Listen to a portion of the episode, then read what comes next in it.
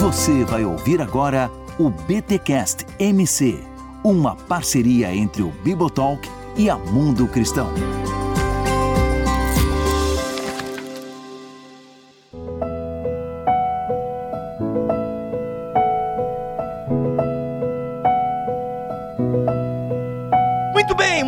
Muito bem. Começa mais um BT Cash MC, o de número 29. Eu sou o Rodrigo Bibo e hoje em dia depressão não te dá cadeia, mas ainda causa exclusão na igreja. Eita, eu, Alex Stahlhofer, e eu não queria ficar na escuridão naquele castelo do Wartburg de jeito nenhum. Meu Deus, deve ter sido muito tenso, né, Nossa. né, cara? Pelo amor de Deus. Bom, meu nome é Guilherme Nunes e depressão não é frescura. Olha aí. Gente, estamos aqui para um episódio muito legal de um tema muito sério, que é depressão em Lutero. Como assim? Lutero tinha depressão? Então, vamos discutir isso aqui e vamos falar um pouquinho com base no livro da Diana Groover. Ela que escreveu Juntos na Escuridão, Depressão, Dúvida e Fé, na história de sete cristãos. E ela analisa Martinho Lutero, Hannah Allen, David Briner, William Cowper, Charles Spurgeon, Madre Teresa e Martin Luther King. Alexander Schorhofer. É nós. Você que inclusive agora é doutor em Lutero, em respeita o homem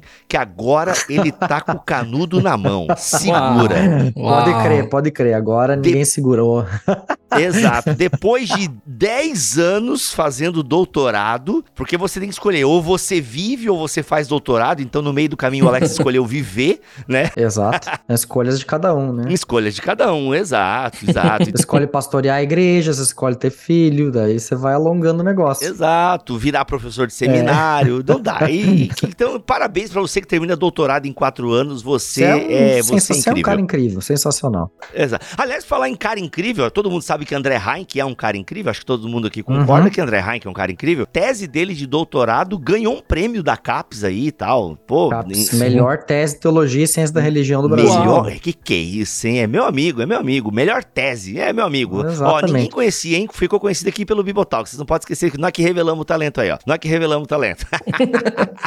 Mas o André é muito competente e é isso. Mas, Alex, você que é doutor, e vamos parar de falar dos outros aqui, vamos falar de Lutero. Bora falar do homem. Você que é um especialista em Lutero, leu Lutero no nos originais, aprendeu latim para ler Lutero em latim, também. enfim, também, né? Faz parte desses rolês acadêmicos. Você estava elogiando aqui, eu queria trazer para o público o que você falou em off-topic aqui, porque eu acho que é um elogio bacana a Diana Groover, né? Que ela realmente se ocupou com Lutero aí, né? Então, ela se ocupou, sabe? Porque é, geralmente você vai falar assim, ah, eu vou falar de Lutero, beleza. Você tem bibliotecas cheias de livros sobre Lutero, com pessoas escrevendo capítulos sobre Lutero, e é muito fácil.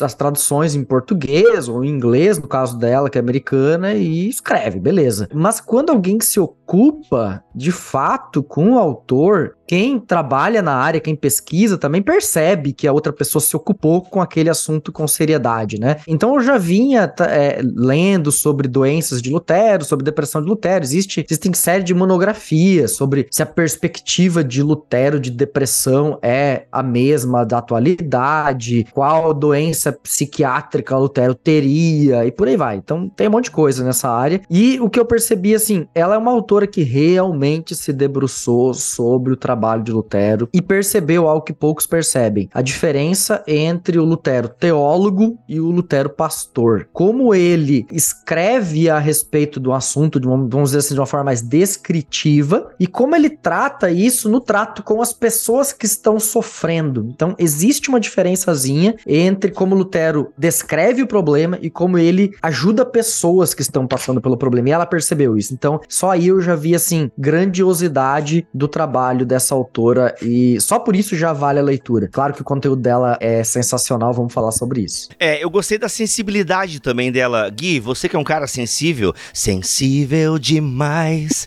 eu sou um alguém que chora. Brincadeira. Gui, você que é um cara sensível, poeta, você sentiu essa sensibilidade na escrita da, da Diana? O que, que, que, que você achou da, da leitura, assim? Então, uma das coisas que eu achei muito presente no escrito dela foi a naturalidade com que ela conseguiu falar desse tema complexo, mas de uma forma comum, assim. Parece que a vivência que ela tem com o tema trouxe essa naturalidade e ao mesmo tempo essa profundidade. Então, muitas vezes as pessoas quando vão falar desse tema, a gente vê alguns livros por aí, se preocupam demais em tratamento, mas você percebe logo pelo início que ela não, tá, não está ali para te passar um tratamento, ela não quer te propor uma cura, ela quer te dizer o seguinte: olha, você não está sozinho nessa caminhada e eu vou te apresentar aqui sete pessoas que passaram por isso e elas são pessoas comuns. E aí, quando você vai ler quem são essas pessoas, você vê que são gigantes da história. Uhum. E aí você se depara com a história os marca como gigantes, mas esses gigantes, eles são simples, são homens e mulheres que passaram por esses problemas também, né? Exato. E o título, né, Juntos na Escuridão, não omite, eu já achei isso muito legal, porque não omite que a depressão é um momento, um período escuro mesmo, ou até é um momento que quando você tem as crises, é escuro, né? Só que tem mais pessoas que estão ali, que passaram por ali, sabe? É, é traz uma consciência muito humana de grandes heróis, né? A gente costuma colocar heróis uh, assim em um pedestal, mas é legal que traz essa humanidade. Eu achei isso muito bacana. Gente, então vamos lá. A gente fez essa pequena introdução só para vocês verem que é alguém que realmente pesquisou aqui as pessoas que ela está se propondo a falar. Achei muito legal esse disclaimer que ela já faz também no começo. Gente, isso aqui eh, não é dica de como se tratar da depressão. Ela fala, olha, procure médico, procure ajuda. E a própria Diana, né? Ela passou por isso. Ela é alguém que lutou contra a depressão. Eu não sei se ela ainda luta porque eu não li o livro inteiro, mas ela é alguém que teve esses momentos de escuridão, esses momentos em que ela realmente se sentiu sozinha, abandonada. E aí ela começa por Martinho Lutero. E antes, na verdade, de Martinho Lutero, ela fala um pouquinho, e eu queria que a gente falasse até, sobre como a palavra depressão é nova, obviamente, mas como os sintomas da depressão já são relatados aí ao longo da história da humanidade, né? E é incrível que até mesmo a medicina antiga, por mais que ela desse outros nomes e até via outras causas para a depressão, os métodos, ou melhor, né, o tratamento é muito parecido com o que é feito hoje, né? Questão de alimentação, é, exercício físico e tal. Eu gosto quando o Ismael Sobrinho, que sempre que a gente fala geralmente aqui de psicologia, tem Ismael Sobrinho ou a Ender, né? Inclusive aguardem um episódio sobre o sentido da vida em Victor Frankl. Já gravei, tá sensacional, vamos soltar mês que vem aqui no BT Cash. Mas, por exemplo, quando Elias tá lá desanimado e tal, bem chateado, pode estar tá ali com princípio de depressão, um sintoma de profunda tristeza, Deus manda ele, né, dar comida para ele, manda se levan manda levantar e caminhar, né? Ou seja, é isso, é alimentação, exercício físico. O Ismael gosta de falar desse desse rolê aí. Mas a gente tem então uma figura como Martinho Lutero, né? Para quem não sabe, reformador da igreja, o homem que startou aí o protestantismo. E quais são os traços que ela pega então ali na vida de Lutero que parecem é, que a gente hoje chama de depressão,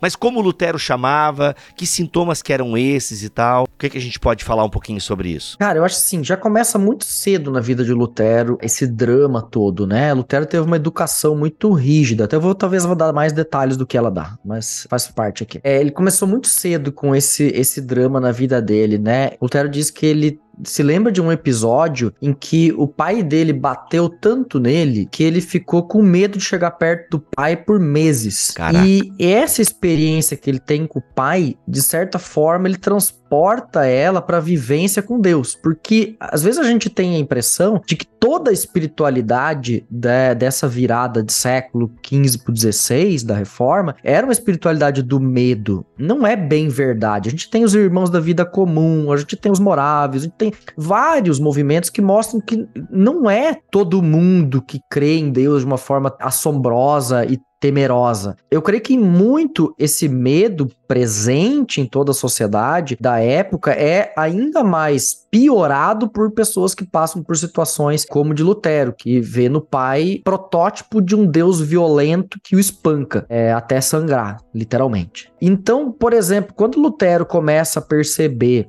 que esse drama interno dele é muito forte, a gente vai ver isso no, no episódio de Stottenheim, que é quando ele é o episódio do raio, né? Famoso episódio do raio, que ele, que ele ora a Santa Ana, se compromete a se tornar monge. Ali é um episódio de fuga. É num momento de medo em que ele busca fugir, fugir daquele seu compromisso que ele tinha de concluir o estudo de direito. E por que, que eu digo isso, compromisso de fugir? Porque a primeira vez que Lutero fala desse assunto, do episódio de Tottenham, é na década de 40, tá? Esse episódio deve ter acontecido por volta de 1505. E Lutero só fala dele 35 anos depois. Então, para você ver o quanto isso é doloroso para alguém levar 35 anos para falar do episódio. E quando ele fala do episódio, é a primeira vez que ele cita Santa Ana. Santa Ana que não é venerado por ninguém naquela região onde Lutero morava. Ninguém, não tinha igreja para Santa Ana naquele lugar. Ninguém da família dele venerava Santa Ana. Ele cita Santa Ana por causa do significado hebraico de Hana, graça, misericórdia. Então, é a santa misericórdia de Deus que ele recorre. Ele não está recorrendo a santa Ana de pedra, ele está recorrendo à santa misericórdia de Deus. Então é, é um cara assombrado por pensamentos temerosos, com dificuldade de falar sobre eles e que só com o tempo ele vai passar por isso. No entanto, é um cara que vai ter que lidar com esse com essa sombra. Essa sombra vai vir na vida dele ao longo de todo o tempo que ele tá em Erfurt, no convento, né, no, no, no claustro, o tempo em que ele está na sua formação como monge, é, em que ele, por exemplo, isso a, a Diana vai, a, vai abordar, né, de que ele era insistente com a confissão de pecados, né, confessor dele ele, o Johann Staupitz, que era um grande místico, um grande, profundo conhecedor de mística, e, e um místico, ela cita ele das chagas de Cristo, né? Olhe para as chagas de Cristo, olha o que Cristo fez por você, é, ela cita isso várias vezes, mas além disso, o, o Staupitz é alguém que fala do doce Jesus. Uma das características do Staupitz é a doçura de Cristo. Então, o confessor de Lutero ouve ele e diz: Olha, tu não tens pecado de verdade para confessar aqui? Ele diz numa, numa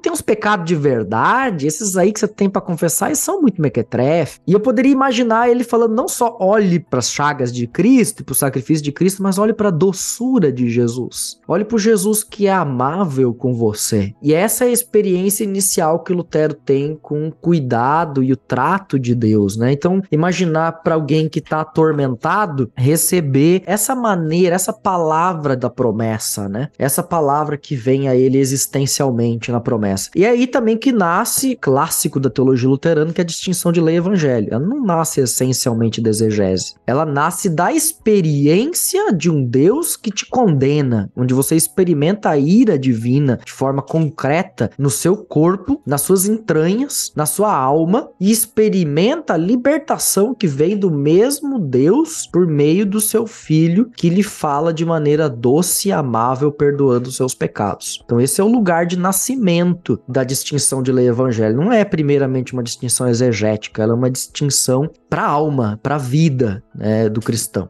É, eu diria que, diante de toda essa experiência, a gente consegue observar que, para um cristão que lida com sintomas depressivos ou com a melancolia, é, é impossível você separar a sua fé disso. Às vezes as pessoas ficam preocupadas em só em perguntar como é que um cristão pode ter é, depressão, ou se pode ter essas coisas assim e tal. E às vezes isso mascara uma coisa que vai ser uma realidade, que é o fato de que a minha vida cristã, ela não é compartimentalizada. Eu não consigo tirar a minha vida cristã de momentos de melancolia, assim. assim. Então faz parte uma pessoa que está passando por depressão, um cristão, ter crise na sua fé, ou ter crise com relação ao seu Deus, ou ter crise com relação à mensagem que ele recebeu. E tá tudo bem. Crise não significa ausência de fé. Na verdade, a crise significa presença da fé. Senão, não teria crise. Não teria com que ter crise. Então, a gente vê em Lutero, principalmente no, no, nos seus momentos de angústia, alguém que relacionava sua angústia à sua fé. E ele não tinha medo disso, fazia parte disso, de estar ali, assim, o, o abandono, então o sentimento de culpa, o sentimento de desprezo,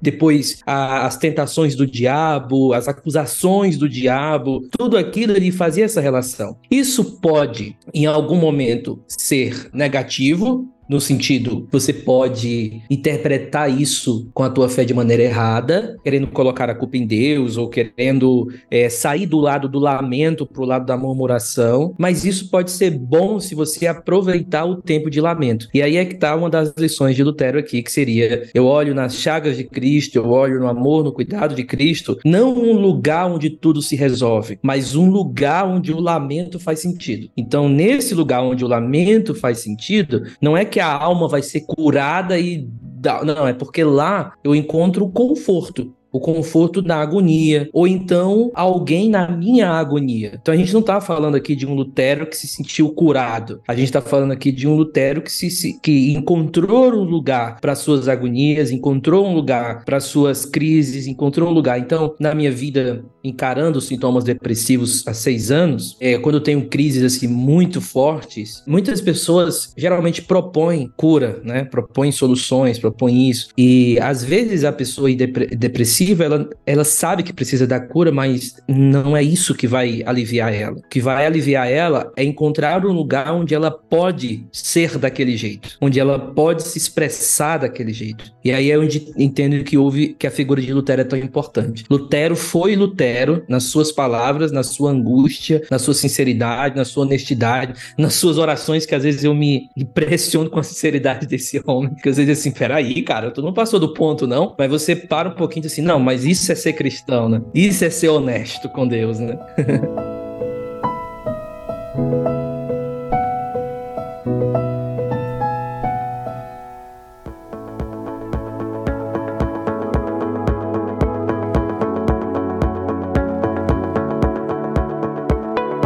até que a Diana, ela especula, Alex, até não sei se tu leu isso em outro lugar, ou se é uma, uma elucubração aqui só, só da Diana, mas Lutero tinha, além dessa questão espiritual e de fé, ele tinha também muitos problemas físicos, né? Então ele era um cara que vivia constipado e tal. Então é um cara que vivia com problemas físicos e que enfrentou eles e, e né, e acho que morreu do coração lá.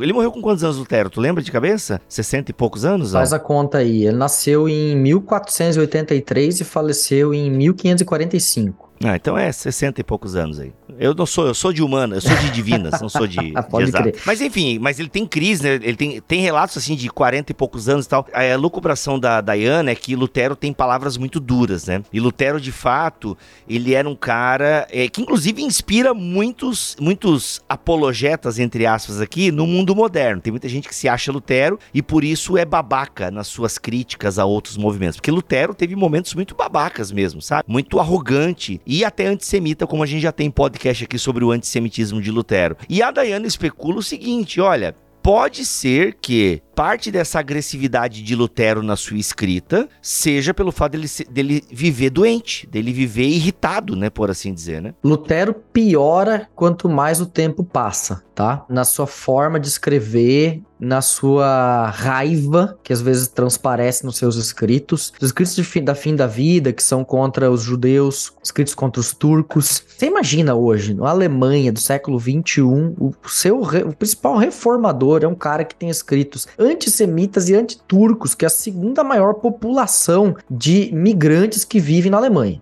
Então, só imagina hoje para desafio que é ser luterano na Alemanha ter que responder isso pro seu vizinho turco que o seu o, o reformador de sua igreja odeia eles. Então é, é, é complicado, tá? E, e, tem várias razões, assim, né? O Forca Lepin, que é um dos monstros da pesquisa de Lutero, é professor em Yale atualmente, ele fala que à medida em que Lutero perdeu um papel de preponderância na reforma, porque outros atores foram surgindo né, no final da vida dele, e muita coisa ele teve que. Ele não dá conta, o movimento cresceu demais. Até a década de 30, todo mundo escrevia para ele, tá? É assim, o cara tem uma dúvida lá não sei aonde, o cara mandar uma carta pro Lutero. E Lutero respondia. Ele respondia, ele passava horas por dia só respondendo as cartas das pessoas que mandavam para ele. Então era um monstro de escrever. Aí o que acontece é que, com a demanda tão crescente, outros atores vão surgindo. Então vai ter o Martin Butcher que vai assumir essa função lá no sul, tá? Vai ter Chemnitz que vai assumir essa função também na região sul, vai ter Felipe Nicolai, e assim vai, vão surgir vários outros reformadores. Calvino vai vir uma geração posterior, né, um pouco mais tarde, que vão assumir essas funções, e Lutero vai ficando em segundo plano. Então isso começa a fazer muito mal para ele. É dessa fase que vem os escritos mais tenebrosos dele. É a fase Lutero rejeitado.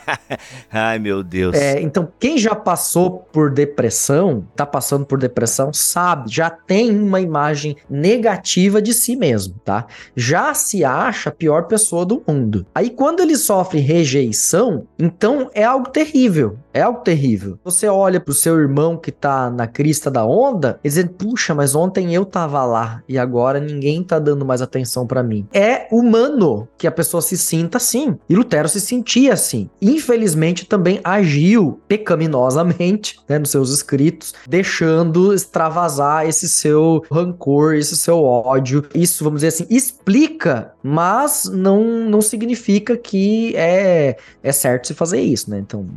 Exato. Explica, mas não justifica, né? Explica, mas não justifica, né? Ô Alex, Lutero chamou o tumulto interior e a angústia depressiva que experimentava de Anfechtung. Que, que palavra? Como é que se. Anfestung. Anfestung. Anfestung. Anfestung é, são tribulações. É quando você é atribulado por algo, como algo que vem externo a você, tá? Que você não buscou e veio até você. É diferente de pecado que você ativamente deseja e busca. Manifesto é algo que vem de fora para você e que é, lhe põe à prova. Então, por isso ele, ele tinha essa relação, por exemplo, com, com o diabo, a relação com o próprio pecado, com as tentações, consigo mesmo. Então, o Anfestum, ele se torna um, um termo para Lutero bastante abrangente para descrever toda a experiência de luta interior que ele passava com tanto com com o seu pecado quanto com o que vinha de fora, que não estava no controle dele. E para ele, uma pessoa cristã que não passa por isso, ela não tá viva. Para ele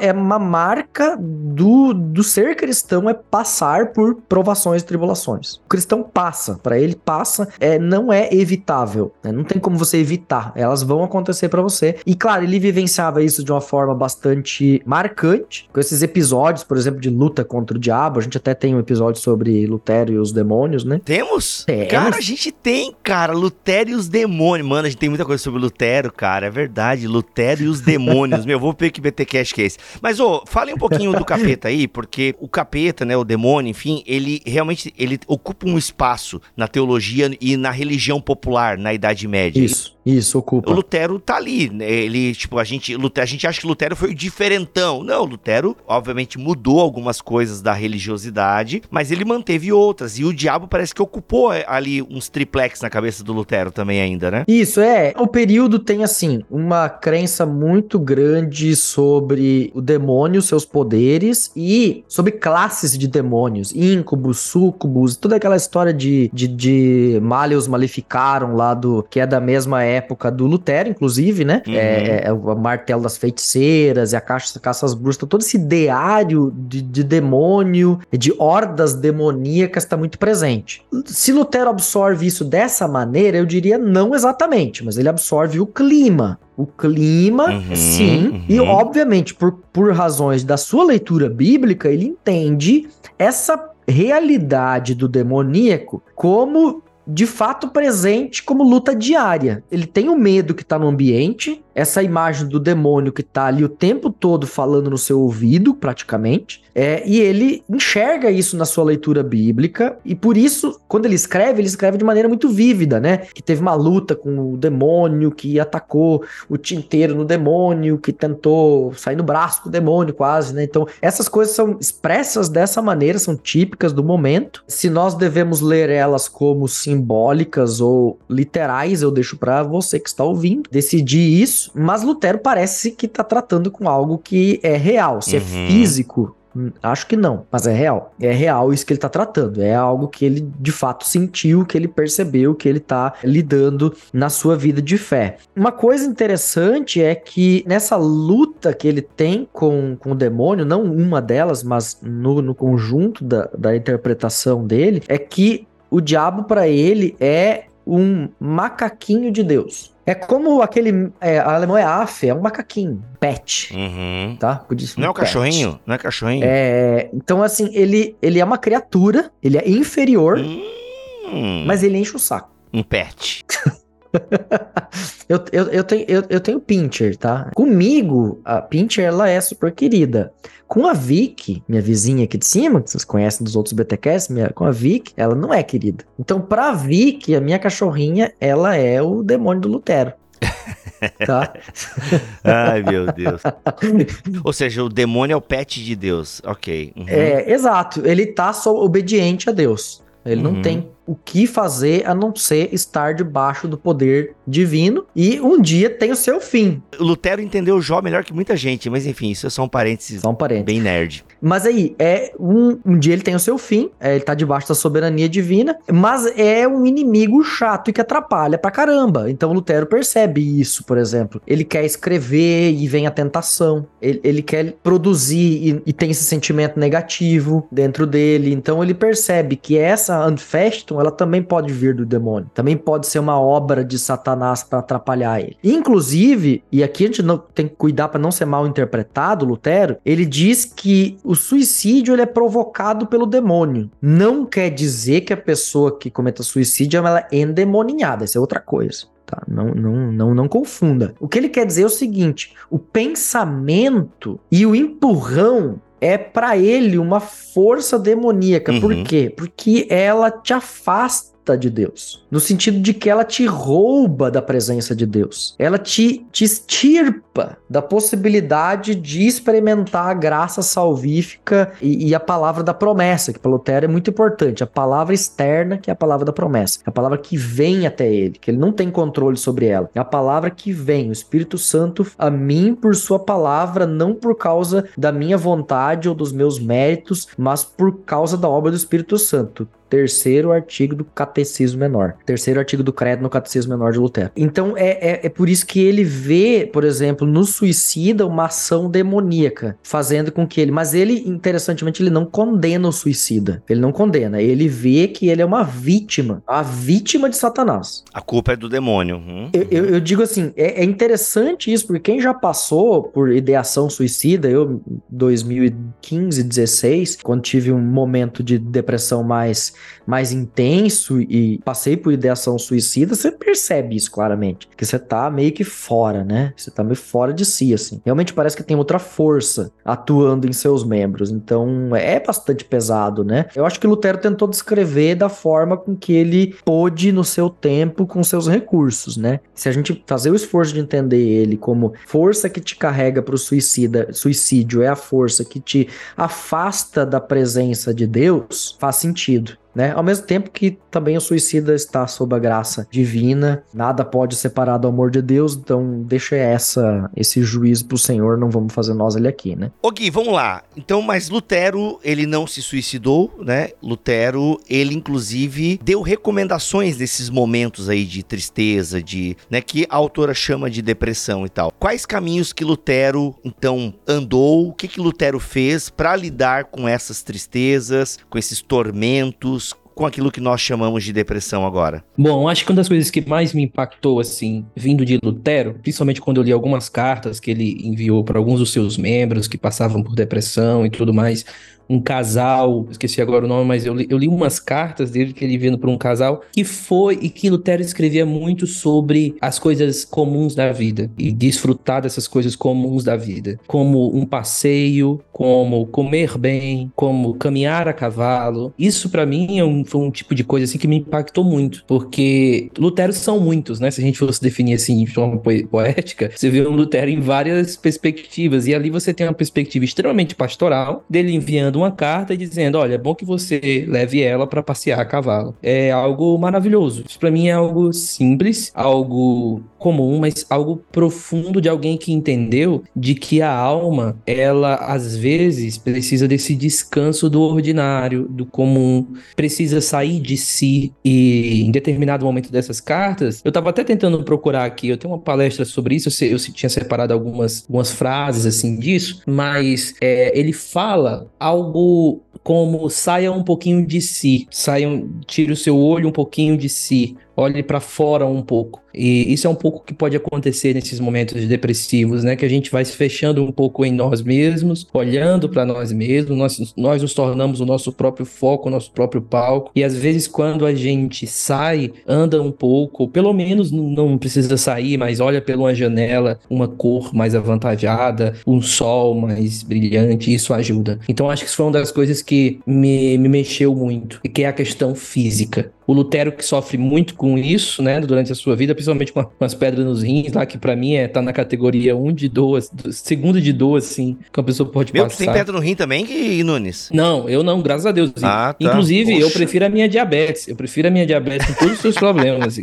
Quase perder um pé, mas... Um abraço pro Igor Sabino, um abraço pro Igor Sabino, que coleciona pedra no ah, rim. É, ele tem, né, é. misericórdia. E a outra coisa que eu podia destacar aqui é o comum também da vida cristã, do comungar, de experimentar a presença de Cristo na ceia, na Eucaristia. E para mim isso é maravilhoso. Do tipo de que na ceia é, Cristo comunica algo a mim e, e, ele faz essa relação muito bela, porque lembra, quem está passando por esse sintoma depressivo é um cristão. Então isso é muito maravilhoso, porque às vezes, ok, a gente vai para o profissional, a gente vai para o psicólogo, ele dá para a gente ali aquelas questões naturais da vida, mas o nosso problema, ele está sendo encarado diante de Deus, e Lutero percebe isso e vê isso muito claro e diz assim, olha, a, a Eucaristia, não esqueça a ceia, não esqueça o momento de experimentar Cristo, a presença de Cristo, e às vezes a gente tira isso um pouco, né, da ser. Eu, eu sou um batista, tá?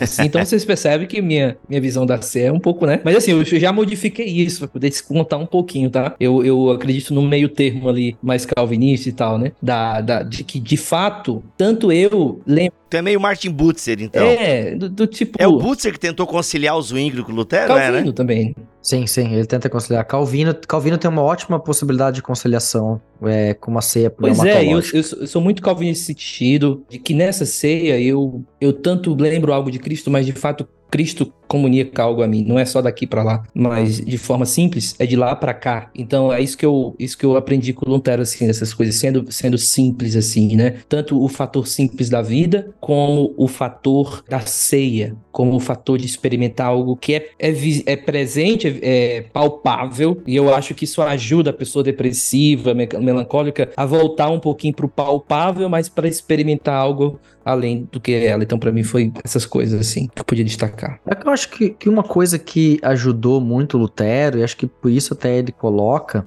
a casa de Lutero era sempre cheia de gente, né? Porque quando Lutero se casa, a universidade é, e o príncipe dão para ele a posse, o Schwarzakloster, né? Do Mosteiro Negro de Wittenberg, que fica tipo 150 metros da universidade, é, na mesma ruazinha. E isso é um prédio enorme, gente. Isso é um prédio de quatro andares, é, quatro, cinco andares, com porão, com várias alas e tal. E moravam ali dentro algo em torno de 60 pessoas. É, e a Catarina tocava, a Catarina tocava como um Airbnb, uma moradia uhum. de estudante Caramba. do século XVI, tá? Alugando quarto, uhum. providenciando refeição para essa galera. E refeições no século XVI significa, existe uma refeição às 5 horas da manhã, reforçada, tipo uma almoção cedo, galera aguentar. Durante o dia eles fazem algum lanche no caminho e fim da tarde se reúne de novo para uma janta reforçada. E é nesse momento que acontecem as conversas à mesa. E aí vem todo mundo para casa de Lutero. Então, tem que imaginar que, por exemplo, constipação nessa época era um problema comum, por exemplo, porque se bebia pouca água e se consumiam muitos grãos. Então, então você pensa que são fibras insolúveis sendo é, botada para dentro em grande quantidade, porque a água é podre. Eita. Né? A água é doentia, né? A água não é limpa, a água é suja nesse período. Então, poderia sofrer doenças terríveis aí por causa da água. Então, eles precisam tomar algum tipo de mosto fermentado, de baixa fermentação, para purificar essa água. Uhum. E você não vai passar o dia inteiro bebendo isso, que você vai ficar bêbado, tá? Então, isso, para quem entende um pouquinho de digestão, intestino, vai saber que o negócio vai, vai zicar, né? Uhum. É, então, por isso é uma das razões de dores. Mas, enfim, fecha parênteses, constipação do Lutero, essa galera estava presente lá para esses momentos de, de janta e, e, conversa e risada e música e, e, e alegria, e ele percebe que esses momentos são fundamentais para a vida dele, né? Ele descreve a vida familiar dele, a alegria dos filhos, a alegria da esposa, né? Existe material sobre casamento de Lutero, sobre a vida matrimonial dele, então ele só recomenda casamento, né? Por causa das alegrias que ele, que ele nunca imaginou que poderia ter. Então são, são várias coisas da vida realmente comum, cotidiana, que ele vai, vai recomendar. Mas também dentro da casa se sofre.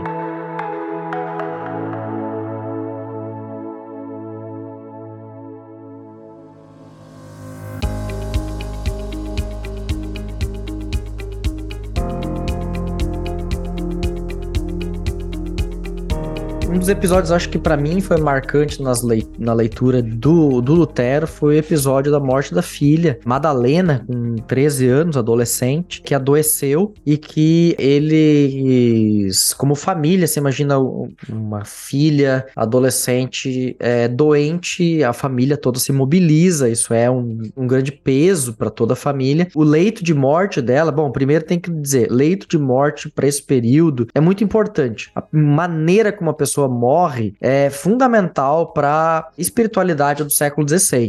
A boa morte significa uma morte em que se houve oportunidade de perdão dos pecados, de uma última ceia, de uma oração, de uma palavra de consolo tá? Isso tudo aconteceu, tá? Para Madalena. Então isso é, a morte dela foi num contexto familiar dessa maneira. Então, mas obviamente os relatos de Melanchthon e das pessoas no entorno mostram que Lutero e Catarina levaram muito tempo depois para conseguir lidar com esse luto. Ele foi muito pesado, ele roubou muita energia da família, justamente porque alguém que é, representava para o Lutero alegria. Era uma filha que para ele era muito alegre, muito querida e que representava motivo de grande alegria para todo o contexto familiar. E de repente ela é retirada do seio familiar e essa essa perda para ela ser processada ao longo do tempo vai consumir muito do Lutero e da Catarina, né? Então por isso assim foi bastante impactante. Aqui ela a Diana não trabalha muito nele, mas ela fala assim, né? Quando a filha estava em agonia de morte, ele caiu de joelhos diante da cama e chorando amargamente orou para que Deus pudesse salvá-la se fosse essa sua vontade. Assim ela deu o último suspiro nos braços do pai. A mãe estava no mesmo quarto, só que mais longe da cama devido à dor. É, são situações inesperadas que também podem conduzir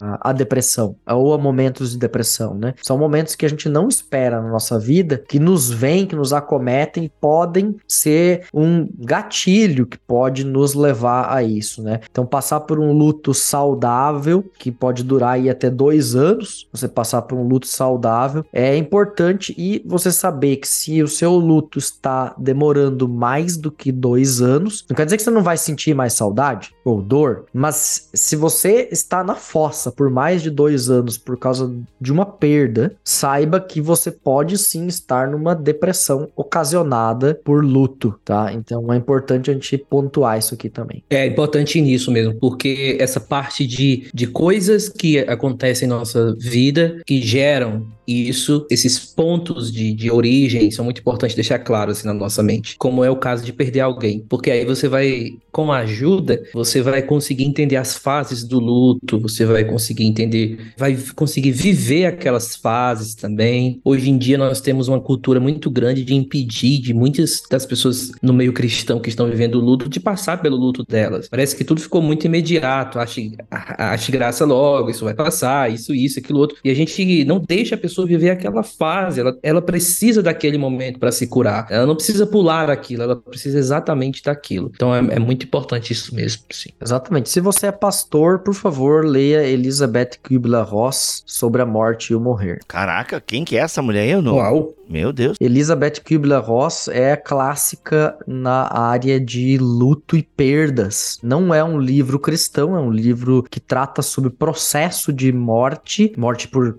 questões terminais, né? Cuidado paliativo e sobre também a questão do luto. Também é, é bastante interessante. Quem faz uma recepção muito boa dela no Brasil é o, é o Cuidando no Luto do Albert Friesen. Legal, legal, legal. Bacana. Repete o nome aí, Alex, dela? Elizabeth É sobre a morte e o morrer. Olha aí, olha aí. Gente, tá aí, ó. Fica a dica do Alex. Alex, mas a, a Dayana coloca aqui.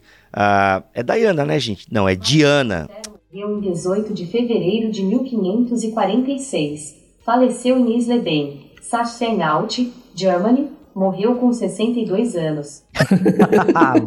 Olha, gente, a Alexa acabou de responder a pergunta que foi Lutero morreu com 62 anos. Não sei se deu para ouvir, porque a Alexa falou aqui do meu lado, mas o meu microfone ele pega bem. É, mas enfim, se a Jenny conseguir colocar, vocês vão ver que a Alexa fez um breve resumo de quem foi ele. Mas olha só, o que a. Gente, eu tô chamando ela de Diana, mas é a Diana. Ela diz o seguinte aqui na página 46. Existem diversas cartas com orientações de Lutero sobre como sobreviver Perceba que ela não usa a palavra curar, né? Interessante esse cuidado que a autora tem. Como sobreviver à depressão. Minha carta favorita entre essas foi escrita para um jovem é, chamado Jerônimo, Jerônimo Weller, que estudou com Lutero, morou em sua casa e foi até tutor de seus filhos. Sentindo-se deprimido, Jerônimo temia entregar-se ao desespero e talvez até cometer suicídio. Galera, os meus amigos aqui já falaram sobre essa questão, né? O, Alex teve então. Alex, você teve então um período depressivo, é isso? Sim, lá 2015, um 16. 2015. E foi, foi, um, foi, digamos assim, uma ocorrência única. Uma parada que hoje tu não, não lida mais com isso? Como é que é? Cara, lá na época eu tratei, eu tive medicação, uhum. tá? E depois eu tive uma significativa melhora. Eu tive um episódio ruim de novo, 2021. 2021. Cogitei voltar pra medicação junto com a terapeuta, mas não fui e passei. E, fui, e, e deu para passar sem. De, de lá para cá, assim, eu vou dizer assim: o que acontece é que quando você tem uma tendência natural à depressão, ela já está instalada nos seus membros, sempre de novo você vai passar por momentos de tristeza mais profunda. Uma vez você já tendo passado pelo, pela sombra, pela escuridão da depressão, você tem um certo medo de que isso volte com aquela intensidade. Então te gera uma angústia também com relação a isso. Então é assim, às vezes quando tem problema, às vezes tá uma situação mais difícil, isso volta. A questão é por quanto tempo. Se o tempo é curto, se é a questão de uma semana, poucos dias, tudo bem, é a vida. Paga o boleto segue, né? Agora, se ele se prolonga, aí você precisa é, ligar a luz amarela e perguntar por que tá se prolongando. Será que não era hora de, de a gente investigar, conversar sobre isso? Não é hora de dar uma visitada na terapeuta de novo, né? Falar com um amigo de novo. O Bibo, o Bibo foi o, o amigo que eu liguei muitas vezes nessa, nesses momentos ruins. É, é assim que eu lido. Tô dizendo que todo mundo tem que lidar assim, mas é assim que eu lido. Gui, tu já é uma coisa um pouco mais frequente, assim, né, Gui? Uma parada que tu ainda lida é, e tu também toma medicação, certo? Isso. No, é, no meu caso, desde a infância, eu já comecei a ter algum tipo de coisa desse tipo, né? De, de, de sintomas depressivos. Isso foi intensificando ao decorrer do tempo. E aí, com seis, oito anos atrás, isso começou a ficar bem forte. E aí foi quando eu comecei um tratamento. Junto com isso vieram outras coisas. Eu, eu não sei o que veio primeiro, se foi ansiedade ou isso, mas foi acumulando muitas coisas. Negligenciei durante muito tempo isso, porque, como o Luiz fala, o Luiz fala né? A gente acha que aguenta dor na mente, a nossa, a, a nossa resistência à dor mental geralmente é muito superior à nossa resistência à dor física, e a gente acha que pode levar isso há muito tempo. Mas hoje em dia eu lido com isso com altos e baixos. E mas nunca tive uma melhora que eu digo um alto assim e tal desde esse tempo, né? Eu preciso estar todo o tempo no psiquiatra, todo o tempo com a psicóloga, às vezes isso aumenta para duas vezes na semana a terapia, às vezes as medicações aumentam muito, às vezes abaixam, às vezes estão lá no alto, porque é a única maneira de, de me manter são, assim. Mas da minha experiência, eu, eu digo isso, que essa sensibilidade dela de sobreviver à depressão é muito disso, porque é, os profetas de cura, eles são horríveis para quem tá passando por isso, porque, por exemplo, um, das, um dos grandes desafios que eu passo é paciência. Ter paciência com o meu processo. Porque às vezes você tá indo numa aparente melhora e aquilo, e no outro dia não tá assim. Você piora. Então você tem que parar um pouquinho e dizer o seguinte: bom, eu vou vencer esse dia aqui. Eu não importa se o dia amanhã vai ser bom. Esse dia é o dia onde eu vou precisar passar por ele. E aí, quando eu fui descobrindo que existe a depressão de um nível mais crônico, existe a ansiedade de um nível crônico que aí vai para a vida inteira, e aí eu tive que lidar com essa questão da paciência. É um dia de cada vez. E aí vem muito daquilo que a gente precisa sempre explicar, né? A depressão, ela é um transtorno porque não é uma doença, né? Nesse sentido, porque na doença a gente sabe exatamente o que é, o que está causando. E nem sempre toda depressão a gente vai saber o que está causando. Por isso que é um transtorno, porque a gente não sabe muito bem de onde vem, o que é exatamente a causa, o que é que está causando aquilo. Às vezes não tem uma causa, às vezes não tem causa aparente. E tudo isso faz com que o processo se torne cada vez mais único de cada pessoa, de forma que você não tem como compartimentalizar cura para todo mundo no sentido de faça esses passos que tudo vai dar certo. Existem as, existem as questões básicas dos medicamentos, mas nem sempre isso vai dar certo para todo mundo também, né? Então, assim, é, esse lado de sobreviver à depressão e aprender com Lutero, eu diria, poxa, eu aprendi com Lutero, eu posso não ser curado, mas eu posso ter Jesus. Eu posso ter Jesus, simples, eu posso ter Jesus ali comigo. Eu posso ter que viver uma série de limitações na minha vida vida, mas essa série de limitações da minha vida não me, não me tira a visão da cruz, do Cristo que morreu por mim. E eu sobrevivo é, olhando para ele, mesmo assim. Então, é, eu acho que é essa ideia, essa ideia de que a depressão pode não ir embora, a ansiedade pode não ir embora, outros transtornos podem chegar, mas Cristo ele continua o mesmo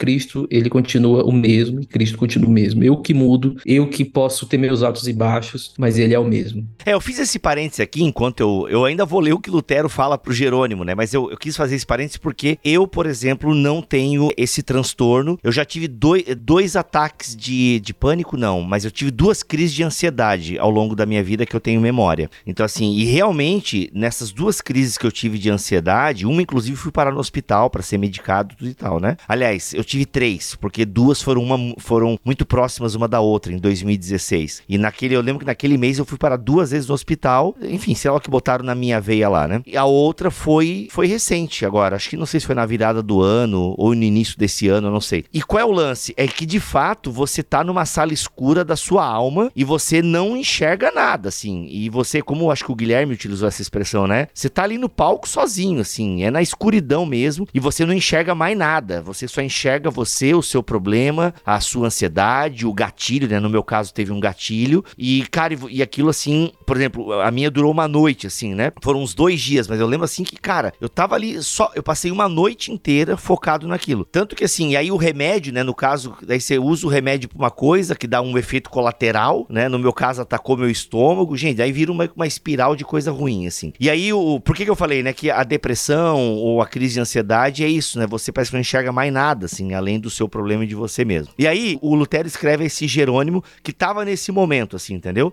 Sentindo-se deprimido, Jerônimo temia entregar-se ao desespero, que é a vontade que dá, né? Você se entregar mesmo e não querer mais sair do quarto. Então, tem, tem várias reações, né? A esse momento escuro, né? Tem uns até que vão trabalhar, cumprem as suas tarefas, mas eh, estão num piloto automático, assim, entendeu? Estão no piloto automático e a qualquer momento podem estourar e realmente fazer coisa ruim, assim. Outros não conseguem sair da cama, então é como o Gui falou, né? Não é uma doença, é um transtorno que a gente não sabe direito de onde veio e para onde vai. Uhum. É uma parada meio, meio maluca, assim. Gente, eu não usei maluco aqui. Ah, vocês entenderam o contexto que eu usei uhum. maluco, né? Pelo amor de Deus. o Bíblia é, não dá. É, não, porque senão o pessoal, ah, o Bíblia tá dizendo que quem depressão é maluco. Não é nesse sentido, gente. É maluco no sentido de confuso. É bom explicar, porque na internet hoje, pelo amor de Deus, tá? Olha o que Lutero diz o seguinte: Fuja da solidão com todas as forças, pois o diabo vigia e fica à sua espreita, principalmente quando você está sozinho. Então, Jerônimo, brinque, e jogue com minha esposa e os outros. Dessa forma você expulsará os pensamentos diabólicos e ganhará coragem. Tenha bom ânimo, portanto, estirpe seus pensamentos terríveis da mente. Sempre que o diabo importunar com esses pensamentos, busque imediatamente companhia das pessoas. Beba mais, brinque e conte piadas ou pratique alguma outra forma de divertimento. Olha aí que legal, né? Recomendações de Lutero para esses momentos de escuridão. Mas esse, esse bebê aí é o que? É água? É o mosto. Rapaz, vindo de Lutero, né? Deve ser aquele chopp que a Catarina fazia, né? É, é o mosto produzido no, no porão do, da moradia, Oh, né? Olha aí, o que, que é mosto, Alex? É, é chopp? Então é uma cerveja, é uma cerveja pro dia a dia, de fermentação mais rápida, então com teor alcoólico um pouco mais baixo do que o normal, né? Tem um podcast muito bom, né, sobre bebida alcoólica aqui com o Marcelo Berti, e aquele podcast vai virar um livreto que vai sair ano que vem pela Thomas Nelson Brasil. E a gente falou aqui deste livro Juntos na Escuridão, Depressão, Dúvida e Fé na História de Sete Cristãos. Martinho Lutero, Hannah Allen, David Briner, William Cowper, Charles Spurgeon, Madre Teresa, Martin Luther King. Aliás, eu achei muito legal porque que ela escolheu esses personagens conhecidos na história da igreja, porque infelizmente as pessoas têm até boa intenção, mas acabam falando besteira, né? Ah, depressão, você devia orar mais. Ah, depressão, você devia fazer mais isso. Gente, ela já pega pessoas que fazem tudo essas diquinhas que essa galera quer dar. Tá bom? Então, assim, gente, é, esse pessoal orava, esse pessoal era temente a Deus, esse pessoal olhava pro outro, tá bom? Não é assim, gente, ah, escolher ter depressão. Não é bem isso, gente. Uma série de fatores, como nós já falamos. Aliás, tem episódio aqui com um psicanalista cristão só falando sobre depressão. Vai lá ver esse episódio, ouvir esse episódio que ele tá sensacional, tá bom? Então é muito legal ler essas histórias aqui de homens e mulheres de Deus, tinham uma espiritualidade vibrante, mas lutavam com essas questões da mente, da alma, do coração e do corpo, né? Lutavam com essas questões humanas que fazem parte da caminhada de milhões de pessoas. E a Diana nos ajuda a pensar então sobre isso. Juntos na escuridão, tá bom? Lançamento da Mundo Cristão, indicamos demais esse livro para vocês. E é claro, vai comprar, compra na Amazon pelo link do Bibotalk. O link tá aqui na descrição deste BTcast MC aqui em bibotalk.com ou também aqui no YouTube, beleza? Alex, obrigado, sempre bom ter você aqui no BTcast. Uma grande alegria poder estar aqui e sempre que tiver um tema bacana aí, a gente tá junto, né? Vamos lá. Sempre, a gente sempre chama. E tu pode sugerir tema, né? Não sei se tu lembra, mas tu sugeria tema também. eu sugeria tema. Eu tô ultimamente tô meio faltoso com Só porque temas. agora é pai de três, professor de seminário, e aí o cara. Dificulta um pouquinho, né? Mas Esse vamos lá, vamos pessoal lá. aí, esse pessoal ocupado, te falar, hein?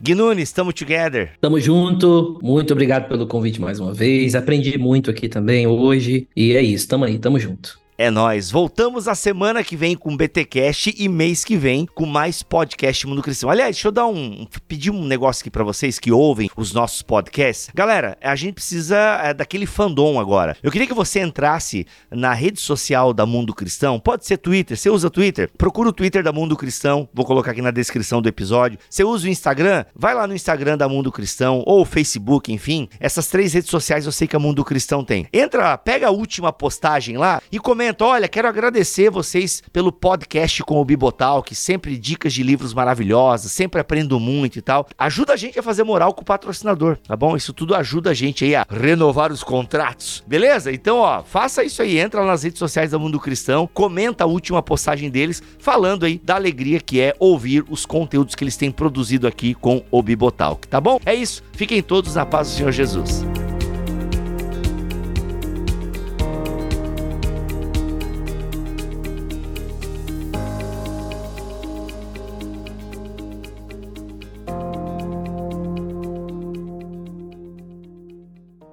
Este podcast foi editado por Bibotalk Produções.